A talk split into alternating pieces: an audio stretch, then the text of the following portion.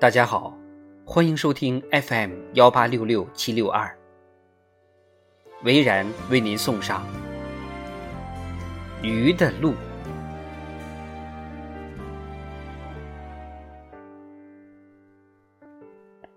西树草原的角马迁徙，阿拉斯加的鲑鱼洄游，喜马拉雅山脉的衰羽鹤迁徙，是动物界的三篇悲壮史诗。角马的路在蹄下，鲑鱼的路在身子的扭动里，衰羽鹤的路在翅膀的颤动中。每一条路都不平坦，在水库里，在江河里，我们看见鱼在悠游，总觉得鱼活得自由自在，像隐居之人。第一次知道。鱼活得很艰难，是在信江茶亭水坝。水坝高二十多米，用于蓄水、灌溉、发电。水坝边有水电站附属用房，开着一家小餐馆，以吃信江野生鱼为招牌，生意火爆。十余年前的四月，我去过一次，正是傍晚。夕阳欲坠，和风习习。我见几个村民扛着鱼叉往对岸的泄洪口走去，鱼叉上用麻绳挂着铁钩，说是到坝底下钩鱼，一个晚上可以钩上百斤呢。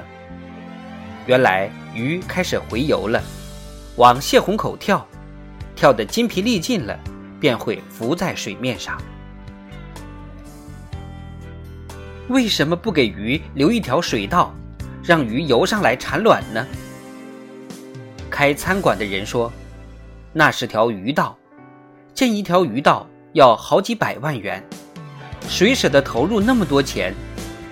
我说，怪不得信江里的桂鱼和河鳗几乎绝迹了，无法回游就无法产卵。信江特有的鱼种，如吉爬鱼。白鳞上军鱼、信江鳗、汪公头都难得一见了，这是否与无鱼道有关呢？不得而知。供鱼类洄游通过水闸或坝的人工水槽，叫鱼道。鱼类的上述习性，如雨燕逆风而飞。真正见识鱼道，是在峡江水利枢纽工程。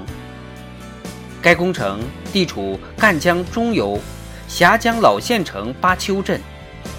今年夏天，我被它的鱼道惊呆了。鱼道位于从上游而下的右岸，由进口、槽深、出口和诱鱼补水系统组成。鱼道按结构形式，分池式鱼道和槽式鱼道两种。峡江鱼道设计人员。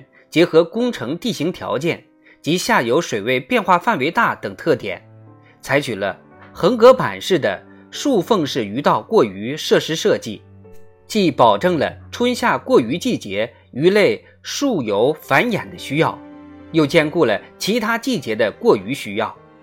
槽身横断面为矩形，用隔板将水槽上下游的水位差分成若干个小的梯级。板上设有过鱼孔，鱼道全长一千六百米，宽三米，总落差十二米。站在坝底往上看，鱼道像鱼类的长城。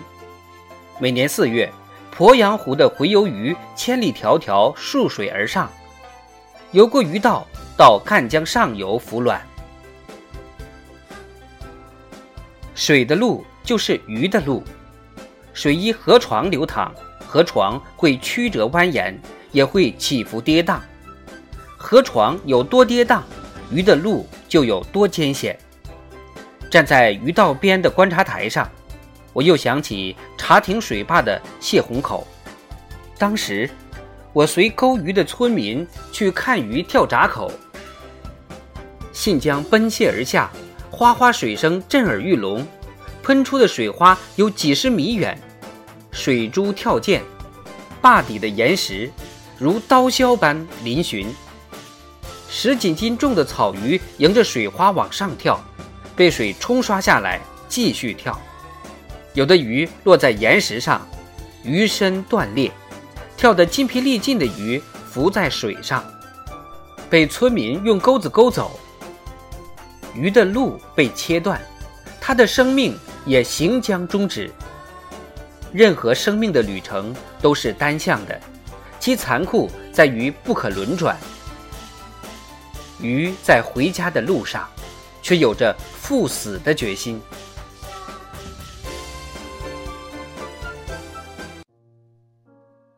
天空中若没有了鸟的路，还叫天空吗？江河中若没有了鱼的路，还叫江河吗？给鱼留下一条顺畅的路吧。江河不仅仅哺育麦子稻谷、野草杂木，还要养育和繁衍水中生灵。给鱼留有路。便是懂得生命的价值，懂得江河的伦理，是在给生命布道。